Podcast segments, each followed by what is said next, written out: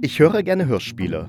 Doch welche lohnen sich, welche lohnen sich nicht? Wenn du dir auch diese Frage stellst, dann lohnt es sich auf jeden Fall in diesen Podcast reinzuhören, denn hier bespreche ich Hörspiele. Mein Name ist Thomas Kirsche. Ist Thomas Kirsche. Ist Thomas Kirsche. Thomas Kirsche.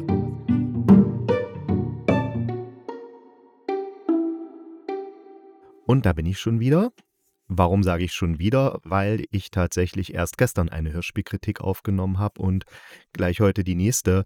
Also heute ist für mich Sa äh, Samstag, aber diese Hörspielkritik werdet ihr dann erst am Mittwoch hören und das mache ich, weil ich am Montag und Dienstag in einer Grundschule in der Nähe von Dresden bin und da werde ich mit Kindern der dritten Klasse ein Hörspiel, was ich geschrieben habe. Die haben sich gewünscht König der Löwen.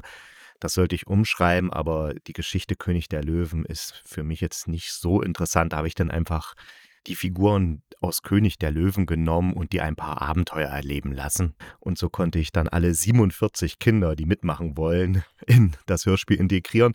Jedenfalls das nehme ich in den nächsten zwei Tagen, also Montag und Dienstag auf. Und da werde ich dann wahrscheinlich keine Zeit haben, noch eine Hörspielkritik aufzuzeichnen. Deswegen mache ich das jetzt schon am Samstag. Und warum sage ich das? Weil ich jetzt nicht ein brandaktuelles Hörspiel bespreche, sondern das Hörspiel Jakob und sein Herr. Und das basiert auf dem Roman von Denis Diderot, Jacques le Fataliste en son Maître oder wie meine Übersetzung heißt, Jacques der Fatalist und sein Herr. Und das ist, wie gesagt, ein Roman von Denis Diderot, der im 18. Jahrhundert, also Ende des 18. Jahrhunderts erschien. Denis Diderot ist 1704, ne, Moment, ich muss nochmal gucken. Ja, genau, 1784 gestorben, aber der Roman erschien erst nach seinem Tod. Das ist so ein bisschen wie bei Goethes Faust. Der äh, Goethe ist ja auch erst gestorben und dann ist der zweite Faust, also der Tragödie zweiter Teil, ja auch erst nach dem Tod von Goethe erschienen. Und warum erwähne ich jetzt Goethe in dem Zusammenhang? Ja, ganz einfach. Goethe schreibt über diesen Roman von Diderot, also Jacques der Fatalist, schreibt er, es schleicht ein Manuskript Jacques le Fataliste en son Maître herum, das ganz vortrefflich ist. Eine sehr köstlich und große Mahlzeit mit großem Verstand, zugerichtet und aufgetischt. Ja, so ging es dem alten Goethe mit dem Roman Jacques der Fatalist und sein Herr. Und ich selbst hatte das erste Mal Kontakt mit Jacques der Fatalist und sein Herr während meines Philosophiestudiums in Halle an der Saale an der Martin-Luther-Universität. Juhu! Ja, da hatte ich so ein Seminar, da ging es vorwiegend um das Leib-Seele-Problem. Ja, also gibt es eine Seele, die vom Körper losgelöst ist, oder sind Körper und Seele eigentlich nur zwei Seiten derselben Medaille? Also hat, haben wir einfach nur das Gefühl, es gäbe eine Seele oder irgendwas, was sozusagen vom Körper losgelöst existieren könnte oder existiert sogar oder ist es eigentlich nur eine Ausgeburt unserer, unseres Gehirns. Ne? Das erzeugt einfach so die Illusion, wir hätten eine Seele. Und wenn man darüber so quatscht, dann kommt man automatisch auch auf die Sache mit dem freien Willen. Ist alles vorherbestimmt oder haben wir tatsächlich einen freien Willen und können frei entscheiden, was wir tun? Und da hatte der Prof dann zu mir gesagt, naja, wenn Sie die und die Meinung haben, dann kennen Sie vielleicht auch Jacques der Fatalist und seinen Herr. Und ich so, nö, bin aber losgezogen und habe mir so ein kleines Reklambuch gekauft, also kleines untertrieben. Das Ding hat 360 Seiten und wer Reklambücher kennt, der weiß, 360 Seiten in einem Reklambuch sind 720 Seiten in einem normalen Buch. Also man hat da ganz schön was zu lesen, aber ich muss sagen, ich habe dieses Buch sehr, sehr langsam gelesen. Nicht, weil ich es nicht verstanden hatte, habe oder weil ich es äh, blöd fand. Nein, ich habe es langsam gelesen, weil ich es so gut fand. Und ich wollte einfach nicht, dass es aufhört, weil ich es so gut finde. Und ich hatte wirklich Angst, das, die letzten Kapitel dann zu lesen, weil ich wirklich nicht mich da aus dieser Welt verabschieden wollte, weil ich es einfach so genial geschrieben fand und so klug und so witzig und so mitreißend, also mitreißend ist das falsche Wort, mehr so, so diese Aha-Erlebnisse, die man dabei immer hat. Und das wollte ich einfach nicht beenden, dieses Erlebnis. Und deswegen habe ich dann wirklich immer wieder Pausen gemacht, damit ich noch ein bisschen länger an dem Buch lesen kann. Ja, also das, dieses Erlebnis hatte ich tatsächlich nie wieder bei einem Buch und ich kann es mir auch nicht vorstellen, dass ich es noch jemals haben werde.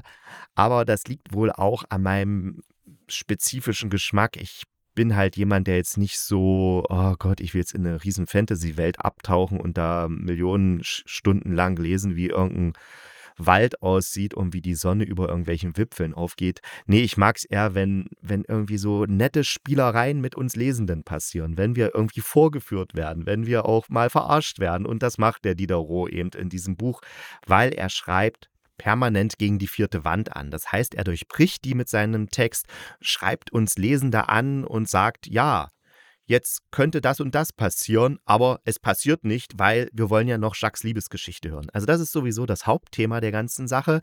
Es geht darum, dass Jacques einfach seinem Herrn erzählt, wie seine große Liebe, wie er die gefunden hat und was mit der passiert ist und, und so weiter und so fort.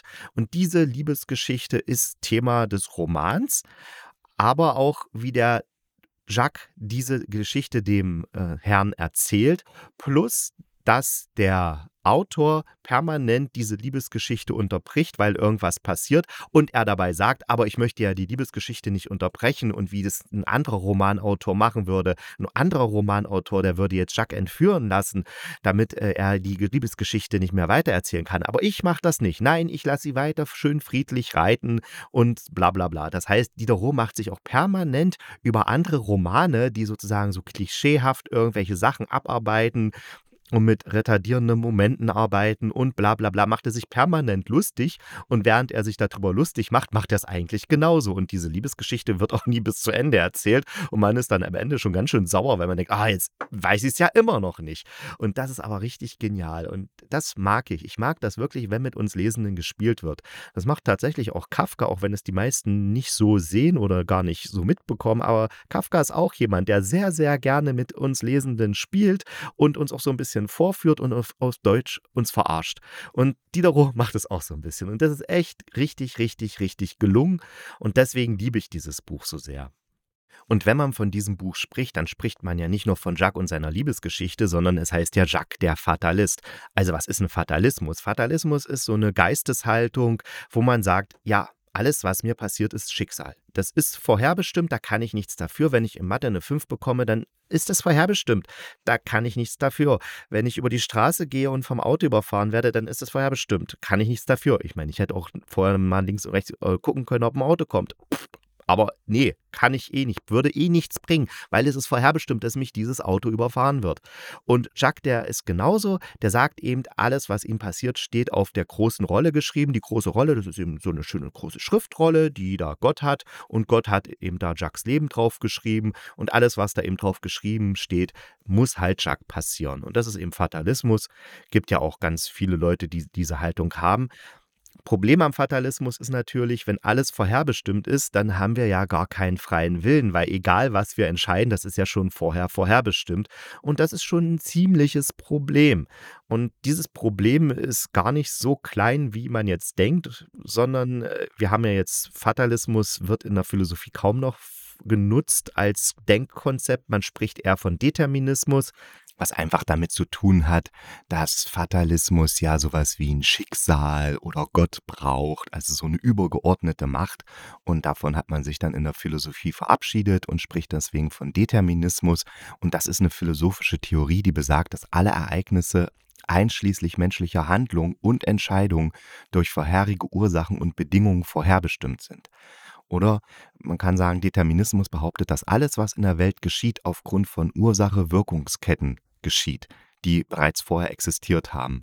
In dem Sinne gibt es keinen freien Willen oder Zufall, sondern nur eine vorherbestimmte Abfolge von Ereignissen. Und das ist schon ein, ein, ziemlicher Brocken, weil im Endeffekt könnte man, wenn man dieser Theorie glaubt, auch nie jemanden für seine Handlungen verantwortlich machen, weil es ist ja vorherbestimmt, dass er so handeln musste, weil es ja eben diese kausalen Wirkungsketten gibt. Und dann sind die Umstände so und dann muss dieser Mensch in dieser Situation so handeln, weil er gar nicht anders handeln kann. Und dazu gibt es ein sehr interessantes Experiment von äh, Benjamin Libet. Das ist ein amerikanischer Physiologe, der hat in den 1980er Jahren ein Experiment gemacht und hat da scheinbar nachgewiesen, dass wir tatsächlich keinen freien Willen haben, sondern dass unser Unbewusstes schon viel eher entscheidet, ehe wir überhaupt mitbekommen, dass wir diese Entscheidung getroffen haben. Klingt jetzt ein bisschen kryptisch, aber googelt mal das Libet-Experiment, L-I-B-E-T, Libet-Experiment. Einfach mal googeln, mal lesen und durchlesen. Ist sehr interessant. Es gibt auch Stimmen, die dagegen sprechen und die irgendwie noch versuchen, den freien Willen zu retten. Und dann könnt ihr ja mal selber überlegen, ob wir einen freien Willen haben oder nicht. Jedenfalls laut Jacques, dem Fatalisten, haben wir es nicht, weil es steht alles auf der großen Rolle geschrieben. Jetzt habe ich ganz schön viel geplappert, aber noch gar nichts zum Hörspiel gesagt. Und das ist auch kein Wunder, weil zum Hörspiel muss ich gar nicht mehr so, nicht mehr so viel sagen, weil es verdammt nah an dem Roman dran dran ist, äh, dran ist.